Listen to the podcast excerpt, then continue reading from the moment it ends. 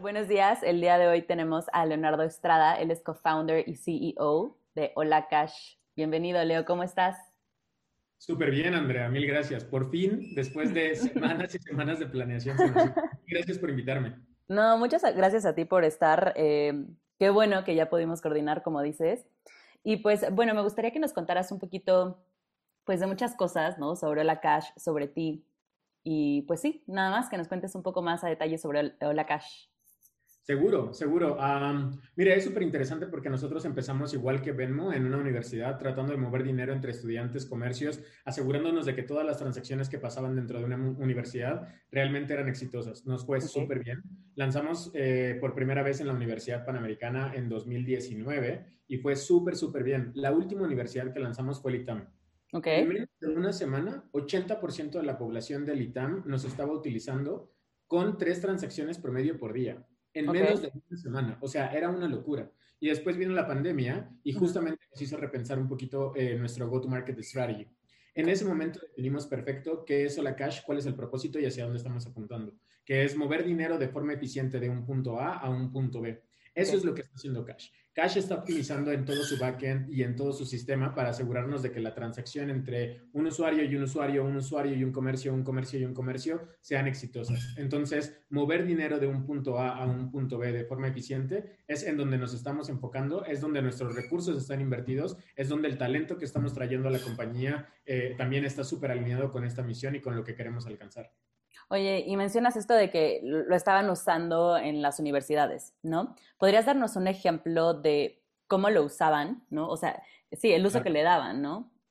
Total, total. Eh, cuando estábamos en las universidades, por ejemplo, las personas se pasaban dinero entre ellos, podían compartir una cuenta. Eh, en los barecitos, bueno, para todos los que están en Ciudad de México y que conocen el ITAM, hay unos barecitos afuera del ITAM. Todos esos barecitos aceptaban cash, entonces llegabas con tu aplicación, podías escanear el código QR y pagar tu cerveza, tus chilaquiles. Eh, todo, literalmente, hasta tu estacionamiento, tu colegiatura, había una cafetería, cafetería dentro del ITAM, entonces también eso lo podrías estar pagando con, con la aplicación y era un ecosistema maravilloso porque en menos, como te decía, en menos de una semana los usuarios eh, estaban transaccionando en promedio tres veces por día a través de nuestra aplicación. Era una adopción, o sea, era una locura, lo que confirmaba que la necesidad estaba ahí. Porque de pronto cuando hablábamos con los estudiantes, lo que nos decían es, tengo que sacar dinero en efectivo para poder ir a pagar mi estacionamiento. Y después tengo que pagar con mi tarjeta eh, los chilaquiles o el desayuno. Y después tengo que pagar con mi tarjeta de crédito eh, mi colegiatura. Ah, entonces era como, yo tengo que ir como, con una navaja suiza de pagos, literalmente, para poder entrar a la universidad. Entonces era una locura. Y para nosotros era como, todo mundo tiene celular. El del restaurante tiene celular, la universidad tiene un sistema que puede aceptar transferencias a través del celular, los usuarios, una persona y una persona tienen celular, entonces eh, las transacciones a través de los celulares me parece que está, es, es un valor eh, que muy probablemente no estamos entendiendo full todavía porque la revolución está empezando, pero ahí es donde queremos optimizar, mover el dinero de, de, una forma eficiente de un punto A a un punto B. Oye, ¿y cómo viste esta oportunidad de negocio? O sea, fue cuando tú estabas tal cual en la universidad, como que, no sé, viste esta situación, como bien mencionas, ¿no? De igual del estacionamiento, de la cafetería, o no sé, de igual y cuando estás con tus amigos y pues chance les quieres invitar a algo, ¿no? O quieren dividirse la cuenta, no sé. ¿Cómo viste, cómo se te ocurrió esta oportunidad? Qué, chistoso que menciones esto, porque justo cuando estaba en la universidad hace mucho tiempo, eh, estaba con uno de mis mejores amigos, que sigue siendo uno de mis mejores amigos, y estábamos formados en la pila para poder comprar eh, unos chilaquiles, ¿no? Mm. Y entonces para mí era como, ¿por qué la señora que tiene un Excel y yo que tengo un Excel no nos podemos pasar dinero a través de eso? Bueno, yo, Excel ya ni existe en este momento. Pero en ese momento para mí era como, ¿por qué las transferencias son tan painful? O sea, ¿por qué le tengo que dejar un billete de 100 pesos si no tiene cambio? Entonces el cambio es un problema y después esas monedas prácticamente desaparecen. Entonces el control de tus finanzas es nulo y no estamos utilizando tecnología. Después de ahí me fui a Procter Gamble seis años. Después eh, dije, este no es mi mundo, aquí no pertenezco. Me, emprender. Eh, arranqué por primera vez una compañía. Eh, necesitaba muchas tablas, o sea, necesitaba tablas del mundo emprendedor. Apliqué a Uber, quedé en Uber, estuve trabajando en Uber con, con, diferentes ciudades, lanzando diferentes ciudades. Y ahí también me di cuenta que para Uber, Mobile Climb, o sea, compañías chinas, compañías estadounidenses que, para las que también trabajé, eh, tenían un problema de pagos gigante en Latinoamérica. Cuando hablamos de pagos para compañías eh, internacionales, Latinoamérica es como la pandemia, las personas prefieren pagar en efectivo, no entiendo por qué hay tantos chargebacks, no entiendo por qué hay tanto fraude, no entiendo cómo la, el proceso de autenticación de una persona puede estar incluso eh,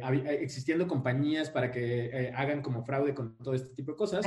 Entonces, en esa combinación de factores, después de trabajar en Uber, en Mobike, en Lime, eh, pegarme varios viajes a China, ver que en China todo pasaba a través de los celulares, ver que en Estados Unidos Venmo estaba em, teniendo un montón de transacciones, dije, ok, bueno, vamos a hacer que esto funcione para la TAM. Eh, y afortunadamente con mi primer manager, Alejandro Chousa, que a él le debo muchísimo, en mi, primer manager en Uber, eh, me conectó con dos personas que estaban en Seattle, que son egresados de la Universidad de Washington, unos verdaderos cracks, que son mis co-founders. Ellos dos son egresados de Computer Science en la Universidad de Washington y entonces fue como, después de haber buscado 11 años, encontré justo las personas con las que puedo construir esto, porque eran el complemento perfecto, ¿no? O sea, yo soy muy business, entiendo perfecto la necesidad del negocio, el mercado, bla, bla, bla, pero en tecnología, pues no necesariamente era mi fuerte.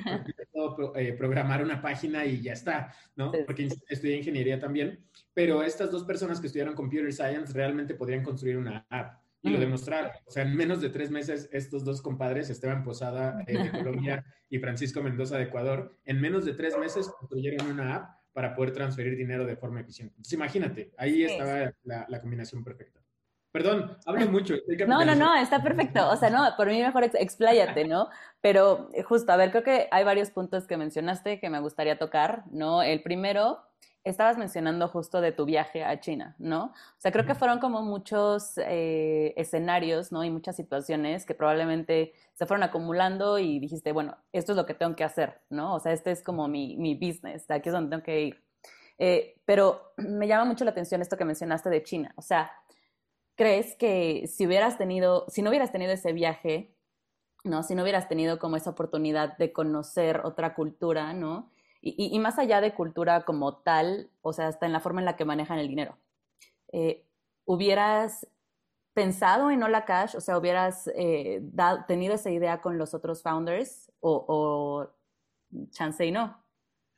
Es, es, es buen punto. Eh, hay, un filósofo español que, me encanta, em, que justo dice como no puedes conectar los puntos viendo hacia adelante, sino solamente viendo hacia atrás, ¿no? O sea, como todas las experiencias pasadas es lo que crea tu presente y muy probablemente no entiendes cómo tu presente va a crear tu futuro. Y eso es muy real. Entonces, en todos estos viajes a China, por ejemplo, unos de mis, o sea, algunos de mis mejores amigos son chinos y ellos son los que me han ayudado también a entender cómo construir cash y cómo adaptarlo a un modelo latinoamericano, porque la tecnología que está allá, la forma en la que se transfieren dinero, la, lo vital o el rol vital que juegan los comercios dentro de este ecosistema, para ellos es como, como cosa natural, cosa de día a día, ¿no? Para México o para la TAM, no necesariamente entendemos perfecto esa revolución y tenemos que adaptarla, ¿no? pero, pero sin duda, o sea, sin ese viaje a China, cash sería diferente. No puedo asegurar si, si hubiera pasado o no hubiera pasado, pero que por ahí hay un par de entrevistas diciendo, el viaje a China me reveló y me cambió. También es el caso, ¿no? O sea, para mí estaba súper claro. Lo único que, que pasó es como eh, tomó una forma diferente. O sea, tiene un color diferente ¿no? O sea, y, definitivo ese viaje a China pues me ayudó a entender un poquito eh, las cosas de forma diferente y probablemente la transacción hacia comercios que hoy estamos viendo en Hola Cash sí es diferente gracias a ese viaje a China, ¿no? Ok, oye, ¿y mm, qué te llevó a, este viaje a China? Digo, porque es también un, lugar muy particular, ¿no? O sea, eh, ¿qué te llevó como a decidir, quiero ir a China? ¿no? Fue también algo como, como un viaje, o sea, suena muy extraño, ¿no? Pero como un viaje personal o un viaje pues queriendo explorar, ¿no? La parte en, cuanto a, la tecnología, ¿no? Al trabajo. O sea, ¿qué fue lo que te llevó como a, viajar específicamente a China? Sí, el, primer viaje que me, pegó que me pegué al mundo asiático fue personal, fue a Japón eh, y en Japón viví unas experiencias loquísimas, o sea, de verdad me cambiaron la vida, eso sí me cambió la vida, pero fue 100% personal, nada profesional.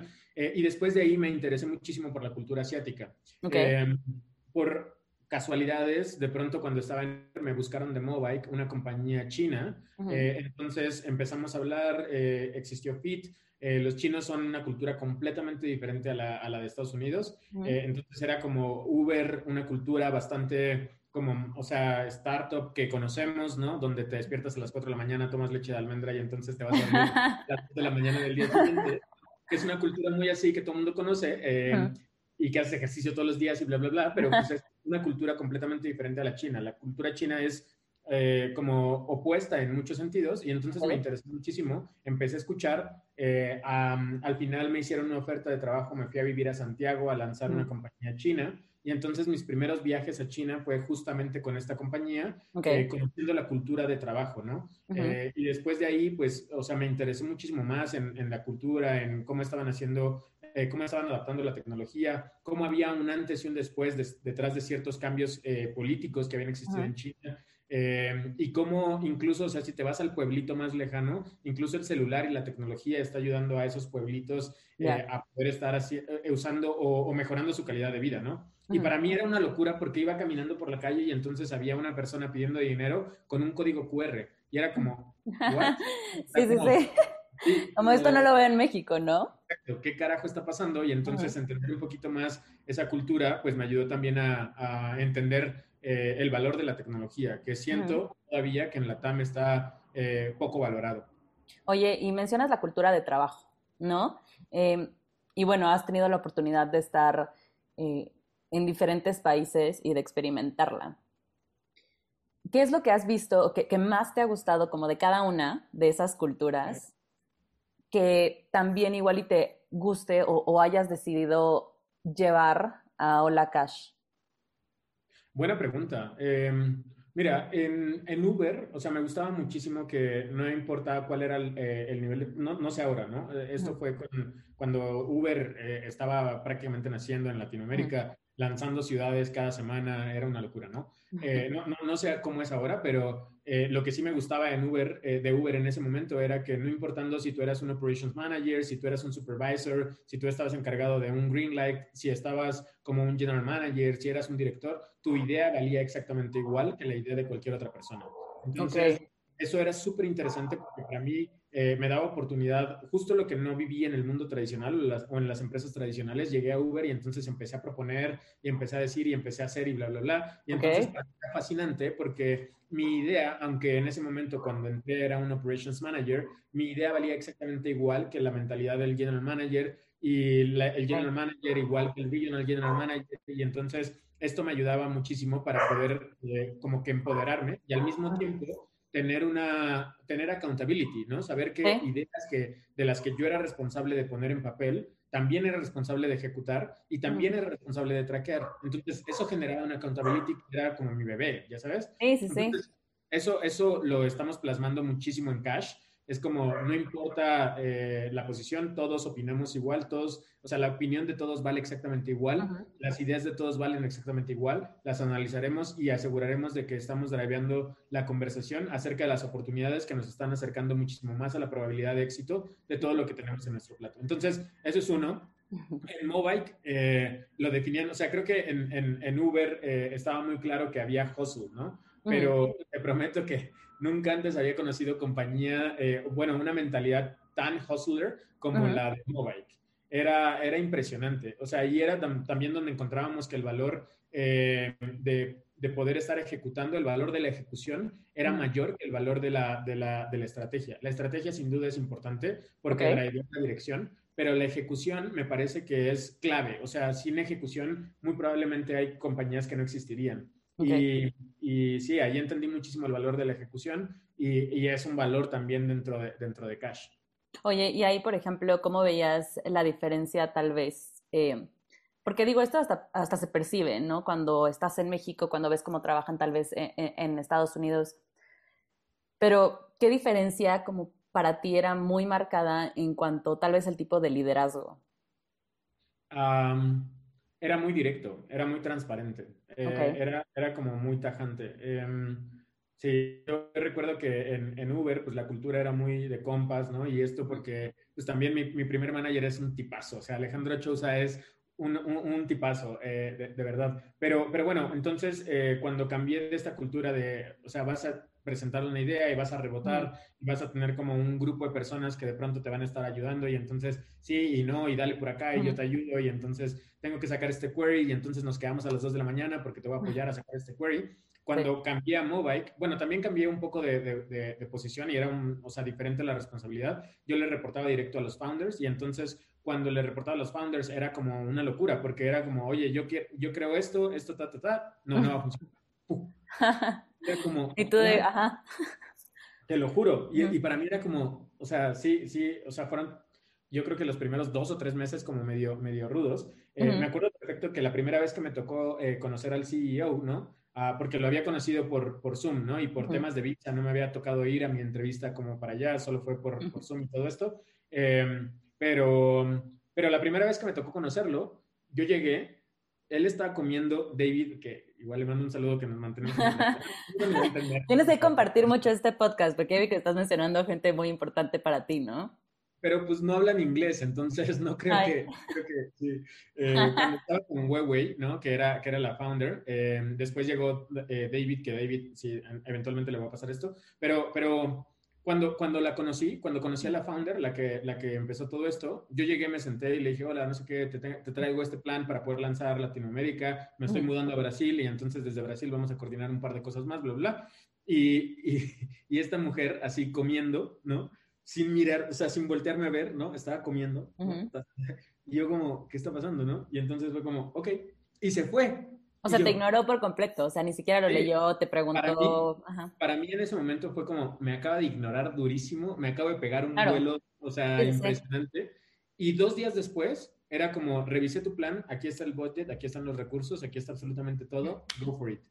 Y es como, o sea, es una cultura completamente diferente, ¿sabes? O sea, eh, para mí creo que era como muy políticamente correcto dentro de Uber, eh, tratar de hacer lobby para que tus proyectos pasaran, compas, ciudades, no sé qué, y acá era ejecución. ¿Ha sentido? Lo hacemos. No necesito decirte, ven, eres mi, mi cuate, vamos a tomarnos una chela, nada de eso, sino era como, hace sentido, vamos a hacerlo y funcionamos como un equipo. Y eso le admiro cañón a los chinos. Es como, o sea, puedes no ser mi amigo, pero si hace sentido en eh, ejecución, yo voy a, o sea, voy a respaldarte all the way. O sea, como no importa cuál va a ser el obstáculo, lo vamos a, lo vamos a sortear juntos. Y eso lo admiro un montón a los chinos. No hay política, no hay compadrazgos, o sea...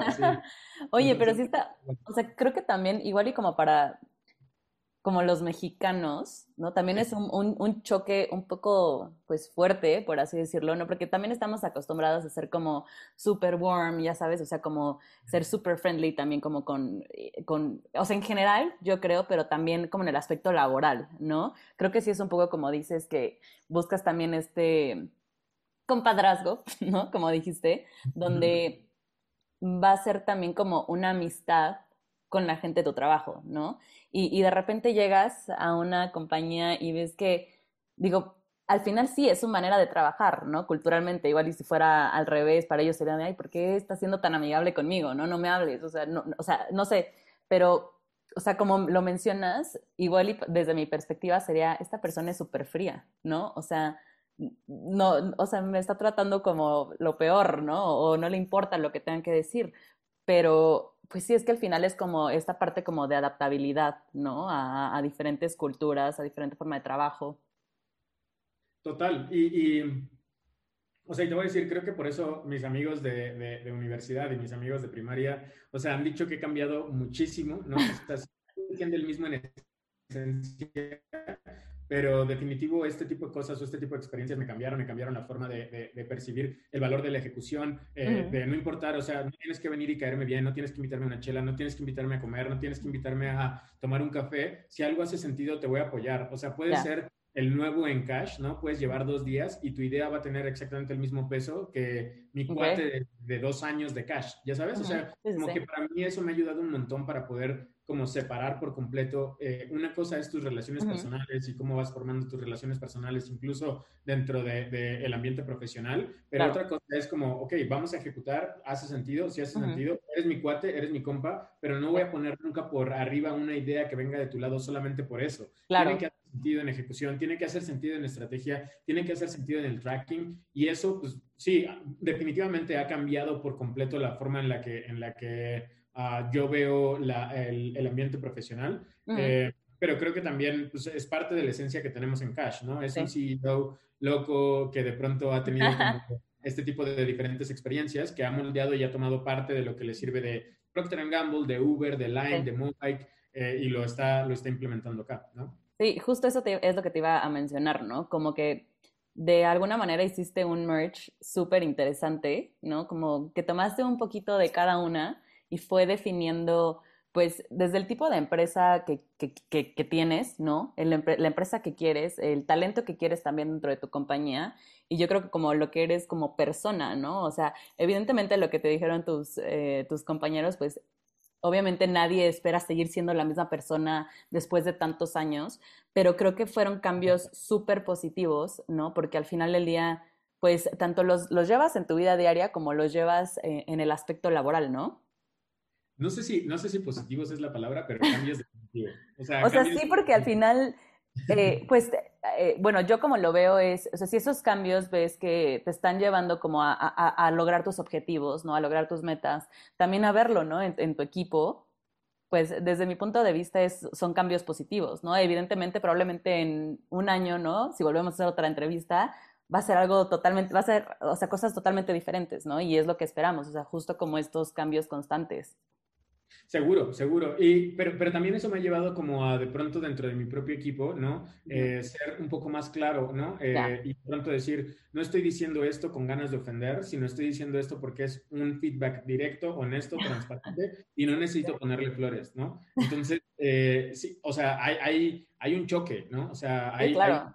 porque de pronto pues sí, o sea, una persona que viene, no sé, de, de, Ecuador o de Colombia, pues espera que nos vayamos a tomar unos guaros y después hacer, y después decirte, no, ¿sabes qué? No, no hagas esto por acá. Y para mí es como, güey, ¿hace sentido? Sí, perfecto, vamos a hacerlo. Y no hace sentido, te voy a dar el feedback igual de transparente, igual de directo, igual de honesto, que como te lo estoy dando si funciona, ¿no? Claro. Entonces, eso definitivo me, me, ha, me ha, generado como algún tipo de, de conversación extra donde les estoy aclarando a mi equipo, eh, no necesariamente estoy eh, diciendo esto con ganas de ofender, porque además no es personal, eh, estoy tratando de dar un feedback directo, transparente, y eso los chinos lo hacen, pero perfecto.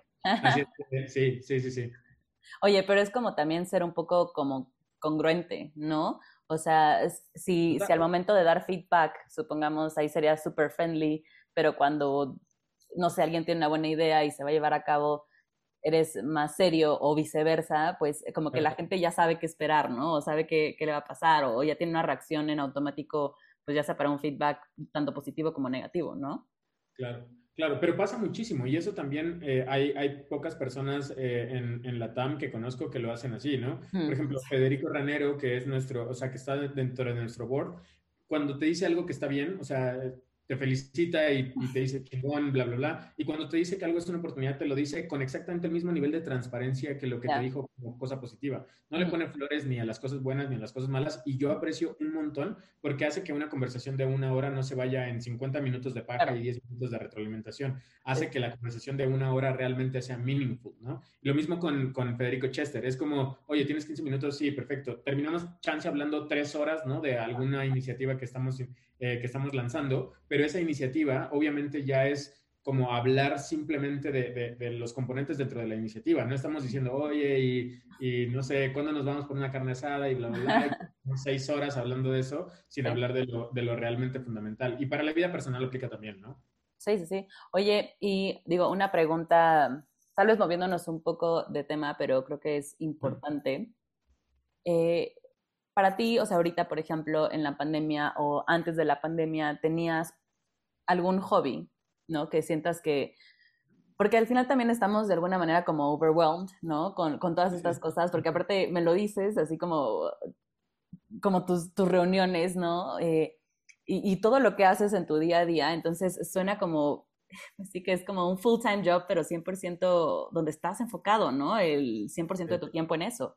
Entonces, ¿hay algo como que uses para, o que hagas, como para liberarte tantito, o sea, como para tener esos, no sé, 10 minutos, media hora, una hora de, ok, es, es tiempo de Leo, donde voy a estar enfocado nada más en mí, no en todo esto que tengo por detrás? Sí, buena pregunta. Eh, o sea, por ejemplo, antes de la pandemia era mucho squash, ¿no? Eh, o sea, era como salir a jugar squash. Y, y, incluso, o sea, en esos, en esos juegos como que traía cosas eh, de, de, de, cash, ¿no? Y entonces rebotaba ideas con mi amigo que estaba allá, que era como mi contraparte, y muchas veces también mi contrapeso como para poder estar discutiendo esas ideas. Pero a mí como me gusta ver la vida, Andrea, es no, no hay una disociación entre tu vida personal y tu vida profesional, o sea, tienes una vida, ¿no? Tienes una vida que es componente como de diferentes cosas y de pronto hay un tiempo que le estás dedicando a este podcast, o sea, este podcast, ¿dónde cae? ¿En qué bucket cae? ¿Cae en el bucket de profesional o cae en el bucket de personal? Pues no, cae en el bucket de la vida, punto. O sea, no hay una vida, ¿no? Y por eso, no me acuerdo con quién estaba discutiendo esto de hay que tener work-life balance, es como, no, güey, hay que trabajar donde te apasiona porque eso no lo vas a ver como trabajo y te vas a dedicar y te vas a despertar todos los días realmente apasionado con las cosas que estás construyendo y es una perspectiva completamente diferente, ¿no? Pero bueno, para responder tu pregunta, antes de la pandemia era eso, después de la pandemia, pues como que intenté ahí un par de cosas durante algunos meses, pero lo que me ha funcionado últimamente, pues es mucho yoga. Eh, todos los días yoga está, está eh, suena cliché, pero, pero o sea, al final sí, o sea, sí está funcionando, sí está funcionando muy bien. Y leer, o sea, leer un montón. Eh, también creo que antes de la pandemia, pues estaba leyendo, no sé, yo creo que unos dos, tres libros por año. Eh, y ahorita me estoy echando dos, tres libros por mes. Eh, entonces, leer también me ha ayudado un montón y me ha ayudado también a pensar un poco diferente acerca de nuestro approach con Latinoamérica, con la economía. Eh, el último reporte del Banco de México es de verdad una locura. O sea, con la pandemia, incluso con la pandemia, la gente está prefiriendo pagar con dinero en efectivo. El, nivel de tarjetas de crédito no está creciendo. El nivel de tarjetas de débito está subutilizado. El nivel de transacciones por SPAY está, o sea, booming muy, muy cañón. Entonces, el último reporte de la, de, del Banco de México es una locura. Es un reporte creo que de 66 páginas. Me lo eché en una noche, literal. Entonces, eh, sí, sí, sí, sí. Pues leer, yoga un poco han sido con los hobbies de, la pandemia. Oye, y justo en cuanto a la parte de lectura, ¿no? Porque, lo, o sea, sí siento que ambas cosas, ¿no? Lo que mencionaste, tanto yoga como la lectura, bueno, pueden ser como diferentes puntos o diferente momento en el que empiezas a, pues no sé, como a descubrirlo, ¿no? En cuanto a la lectura, o sea, me mencionas como estos, eh, eh, estos reportes, ¿no?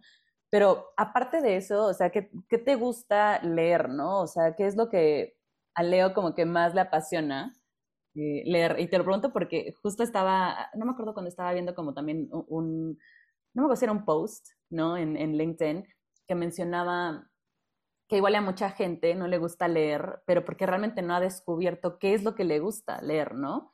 Eh, porque igual y ya como leyendo algo que, que, te llama la atención ya no lo sientes como tan tedioso, ¿no? Porque al final pues es algo que te interesa. Entonces, a Leo, ¿qué le interesa leer? Eh, buena pregunta. O sea, creo que eh, de pronto las cosas que están relacionadas con hacer mi trabajo más sencillo, pues me apasiona leerlas, ¿no? Como el reporte Banco México, pues me ayuda a entenderlo. Eh, hay un par de libros también con, ah, que hablan de cómo crear una startup, que también, pero esos son libros, pues, o sea, que no, lo único que van a hacer es acelerar mi curva de aprendizaje y ya está. Pero donde me apasiona y donde me clavo y donde está y, de pronto es mi escape un poco de, de ser CEO de Hola Cash es Heidegger, Hegel, ah, por ejemplo, la fenomenología del espíritu, me la he leído yo creo que hoy tres veces o, estoy en la cuarta vez, porque son cosas que de pronto estoy leyendo, ¿no? Y en un momento de mi vida es como, ¿hace sentido? Esto no hace sí, sentido. Claro, sí, sí, sí. Entonces, o sea, mi libro favorito hoy, by far, es La fenomenología del espíritu, que me encanta. Em, pero sí, mucho como estoy entendiendo un poquito como de filosofía, me estoy introduciendo al mundo de la filosofía y al, al principio era como muy pues qué padre, vamos a leer de filosofía, vamos a entenderla, ¿no? Pero ahora es como mucho respeto, mucho respeto porque están hablando de los problemas importantes. Cuando estamos hablando, por ejemplo, de Hola Cash o cuando estamos hablando del el mundo fintech en la TAM, pues hay, hay un, o sea, no necesitamos estar enfocándonos en tener emprendedores que están viajando en aviones privados y bla, bla, bla. Estamos, o sea, realmente eh, este tipo de lecturas me ha abierto un poco más los ojos hacia enfocarme a problemas realmente sociales que están haciendo que las personas tengan un índice de movilidad social muy, muy bajo, que estén perdiendo la esperanza de poder estar saliendo adelante, que detrás de tener un sistema financiero que no necesariamente es estable, pues no necesariamente les estás aportando para que esas personas salgan de ese, de ese nivel socioeconómico y por, por ende los estás condenando a la miseria. O sea, hablar de los problemas reales que, que, que, tiene nuestra sociedad o que tiene nuestra comunidad, eso es lo que me ha abierto un poco los ojos al eh, mundo de la filosofía y no es como hay que tener un montón de emprendedores viajando en aviones privados eh, a San Francisco con unas juntas eh, en, un, en, una, en, un, lugar super fancy. Es como, no, güey. O sea, al menos yo no estoy aquí por eso. Yo estoy aquí para poder crear una revolución para nuestra comunidad y una revolución para los niveles socioeconómicos en Latinoamérica que realmente lo necesitan, ¿no? Oye, y también mencionaste algo que me pareció súper eh, interesante y que pues, yo no pensaba que fuera así, ¿no? Que es eh, eh, el hecho de que mucha gente, a pesar de la pandemia, sigue utilizando, o sea, la forma en la que más hace como la parte de las transacciones es con efectivo, ¿no? Uno pensaría, ¿no? Y tal vez, pues bueno, evidentemente estoy equivocada, que con la pandemia, pues la gente no quería como tener este, este contacto, ¿no? Con, el dinero, porque pues pensamos que es una forma en la cual te puedes contagiar. Pues ya sabes, ¿no? Como que todo esto que, que, pasó con la pandemia, pero pues me, me, dices que es totalmente lo contrario, ¿no? Entonces, no sé, o sea, como que sí me resultó muy interesante y es un dato que pues realmente yo pensaba que era totalmente, o sea, lo contrario. Y es que ahí es donde justo nos estamos enfocando en cash, en asegurarnos de que estamos moviendo el dinero de una forma eficiente de un punto A a un punto B, pero que con estos como canales no estamos tratando de, cambiar el comportamiento de los latinos, ¿no? Porque al final, si tú te pones a pensar un poco, es con la pandemia, ¿no? Con la pandemia, con un virus allá afuera que te puede matar, incluso en ese escenario, las personas prefieren agarrar su tarjeta de débito, ir al cajero, retirar el dinero y hacer pagos con ese dinero. Es una locura, es una locura. El 75% de las personas que tienen una tarjeta de débito lo utilizan, la utilizan para poder sacar el dinero y, procesar dinero en efectivo. Y es como, ¿por qué? ¿no? Y entonces cuando estamos hablando de, y, esto también es súper importante y siempre se los digo a, mi equipo, ¿no? Es como, ok, sí, ve y pídele feedback a tu amigo, ve y pídele feedback a tu, a tu compadre, pero dame la data, o sea, ¿cuál es la data que está soportando esta, esta iniciativa, ¿no? Y al mismo tiempo, ¿cuál es eh, el, el, aspecto poblacional, ¿no? Que de pronto nosotros estamos tratando de cambiar. Porque si me dices que en Polanco de pronto nadie usa dinero en efectivo, es como, pues sí, o sea, ¿de qué me estás hablando, no? O sea, en Polanco no es un, no es un sample que esté alineado con cuál es la realidad de todo México, ¿no? Claro. Entonces, cuando hablamos, por ejemplo, de la persona que está en Oaxaca, que ya le llegó su tarjeta de débito de algún Challenger Bank, pues sí, pero ¿qué va a hacer? O sea, ir a pagar las tortillas con eso. Pues no, claro que no, porque si estás siendo eh, pagado con dinero en efectivo y tus transacciones son con dinero en efectivo, ¿cuál es la necesidad para ti para poder migrar hacia el mundo digital? Incluso cuando tienes WhatsApp, cuando tienes Facebook, cuando tienes Instagram, todo eso en tu celular, tu celular y tu smartphone lo asocias con ese tipo de cosas, no lo asocias con quiero transferir dinero de forma eficiente. Y ahí es donde justamente nos estamos enfocando. Nos estamos enfocando en que eh, el trust no venga directo de eh, tratar de cambiar el comportamiento de una persona, ¿no? Y es como, amas el efectivo, bueno, ahora vas a amar mi tarjeta de Es como, no, güey, o sea... Verdad está más complicado, ¿no? Justo, justo. Entonces, eh, sí, perdón, esta, esta pregunta me apasiona mucho, pero bueno. No, está increíble, o sea, está increíble, porque sí, son como, es como bien mencionas, ¿no? O sea, data que, pues si no ves, o sea, porque al final también es mucho ver, verlo aquí, ¿no? O sea, tener como súper presente eso para decir, ok, aunque yo piense esto, pues nada que ver, ¿no? Es totalmente contrario. Claro. Claro, y además, o sea, eh, cuando estamos hablando de iniciativas o de proyectos o de tal, hay una parte también fundamental que se llama intuition, que juega un rol eh, importantísimo cada que sacas una iniciativa, ¿no? Entonces, de pronto es como tenemos una persona, no sé, en Seattle que está tratando de pensar acerca de nuestro approach en una iniciativa en específico y es como, cool, ¿con cuántas personas has hablado?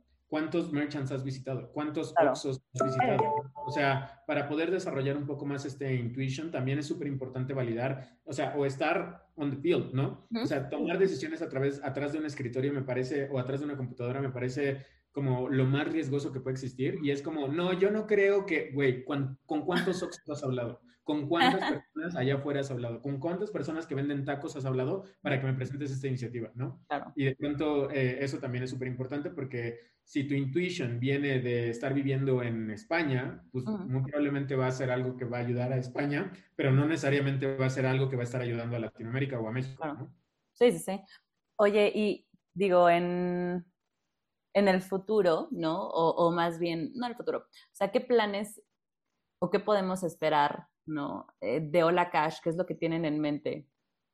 Sí, mira, como, como te decía, nuestro enfoque está en eh, mover dinero de forma eficiente de un punto A a un punto B. O sea, los últimos 18 meses los hemos invertido en construir un backend súper robusto para poder hacer releases que, mm, o sea, por razones comerciales no necesariamente te puedo hablar de todos, pero, pero nosotros nos estamos enfocando muchísimo en mover dinero de forma eficiente de un punto A a un punto B. La transaccionabilidad y la cantidad de usuarios que nosotros hoy estamos captando es justamente para probar nuestro backend, para asegurarnos de que las transacciones a través de nuestro backend están funcionando, bla, bla, bla. Pero lo que viene, eh, Andrea, es justo revolucionar el mundo fintech detrás de ofrecer una forma diferente de mover dinero de un punto A a un punto B, lo cual va a ser gigantesco, ¿no? Y eso pues obviamente nos ha llevado varios meses de poder estar iterando en nuestro backend y optimizando para poder asegurarnos de que ese dinero y ese movimiento de dinero de un punto A a un punto B es eficiente, ¿no? Donde estamos empezando y donde le estamos agregando valor hoy día a nuestros usuarios es en que ellos puedan hacer una transferencia o una transacción de forma eficiente hacia Telcel, ATT, eh, comprar una tarjeta de Spotify y demás ahí es donde estamos como iterando nuestro backend para que en, yo creo que en noviembre, diciembre salga este boom donde nosotros vamos a estar ya habilitando más formas de mover dinero de un punto A a un punto B de forma eficiente. Súper, pues qué bueno, vamos a estarlo siguiendo, eh, también ver qué, sale en, en, diciembre. Y pues muchas gracias por, por tu tiempo, Leo, muchas gracias por compartirnos todas tus experiencias y un poquito más sobre la cash. Y pues nada, que tengas muy bonito día y gracias por acompañarnos. Gracias a ti, Andrea. Y by the way, todos los que no han utilizado FinTech Now para reclutar, se lo súper recomiendo. Nosotros lo hemos usado y eh, funciona perfecto. Así es que también gracias a ti por ser parte de la historia de la Cash. Ay, muchas gracias. Te mando un abrazo. Venga, gracias. Chao.